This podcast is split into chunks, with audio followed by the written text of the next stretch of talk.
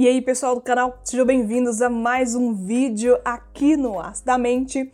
Eu estou aqui parando de casa onde eu estou trabalhando, estou atendendo e, é claro, continuando a fazer vídeos para vocês mesmo no isolamento social, trazendo conteúdos que eu acredito que são relevantes para você e que poderia, é claro, utilizar da minha experiência e da minha formação acadêmica para tirar dúvidas de vocês. E como eu gosto muito de trazer conteúdos falando sobre saúde mental, sobre coisas que podem auxiliar ou tirar dúvidas de vocês, hoje eu vim comentar sobre rede de apoio. O que será que é rede de apoio? Como será que ela funciona? Onde a gente encontra essa tal rede de apoio que você pode ter na sua vida? Hoje eu falo um pouco mais sobre isso.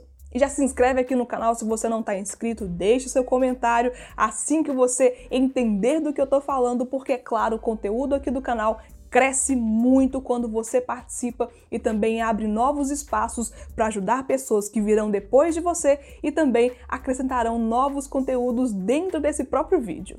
Eu conto com você com relação a isso.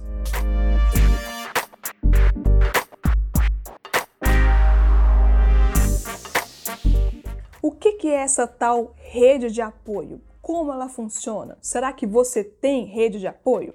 Gente, quando nós estamos falando de um acompanhamento psicológico em terapia ou ajudando alguma outra pessoa a perceber as suas próprias ferramentas para lidar com as questões emocionais, com as suas questões pessoais ou de relacionamento, familiares, enfim, que podem acometer, é claro, a qualquer pessoa nós consideramos que essa rede de apoio são as pessoas nas quais você pode contar, ou então as instituições nas quais você pode contar para essa ajuda em um momento de dificuldade, em um momento de necessidade. Quando nós estamos fazendo psicoterapia, a psicoterapia é uma rede de apoio. E é importante comentar sobre essa necessidade, essa multiplicidade, porque a terapia ela vai acontecer para você em um momento pontual e é importante ter outras pessoas, outros lugares nos quais você pode recorrer caso sinta necessidade e também para acompanhar o seu processo.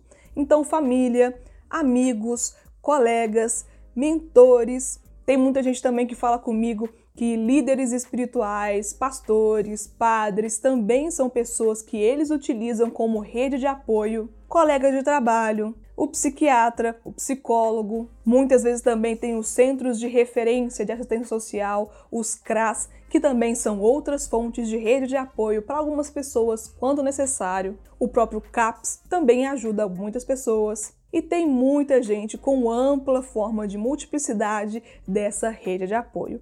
Mas é importante, gente, pensar que não existe rede de apoio melhor ou pior do que alguém cada um vai ter a sua. É relevante pensar também que não é a quantidade de pessoas ou de instituições, de lugares que vai estabelecer a qualidade dessa rede de apoio.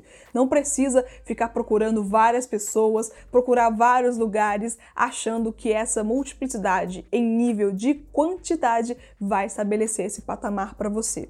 Essas pessoas são pessoas de confiança, na quais você se sente confortável para compartilhar situações, para desabafar, para pedir ajuda, para estar junto quando você precisa. E é importante ter essa confiança, é importante que você saiba com quem está falando para ter mais comodidade nessa relação e para você não se abrir demais para uma pessoa que você não confia e ficar aí se preocupando, se ocupando naquele momento se você deveria ou não estar falando com aquela pessoa e contando aquele tipo de assunto para alguém que você ainda tem dúvida você também precisa se abrir para essas possibilidades. Eu sei que é muito difícil falar de questões íntimas, falar de questões sensíveis para outras pessoas, mas a gente precisa de considerar que existem outras possibilidades de pessoas para pedir essa ajuda, ou a gente pode construir também essas outras ferramentas para pedir ajuda quando necessário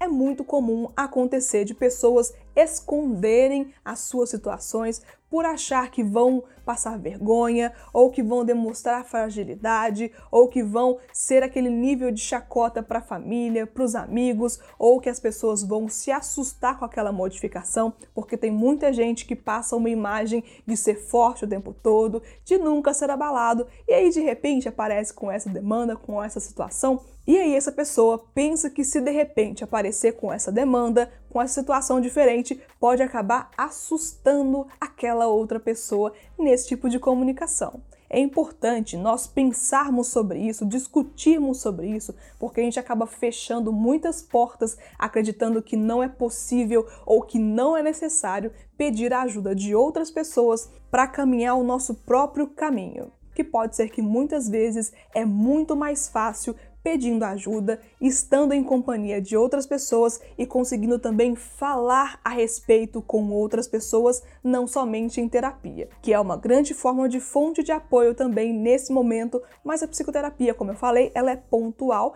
não vai estar com você 24 horas por dia, 7 dias por semana, e aí existem outras ferramentas também que você pode utilizar para te ajudar e para tornar esse momento um pouco mais agradável do que já está. E aí eu te faço essa reflexão, trago para você esse pensamento. Quais são as pessoas que você tem ao seu redor que estão te ajudando? Quais são as pessoas que realmente se importam, preocupam com você e podem ser essa fonte de apoio?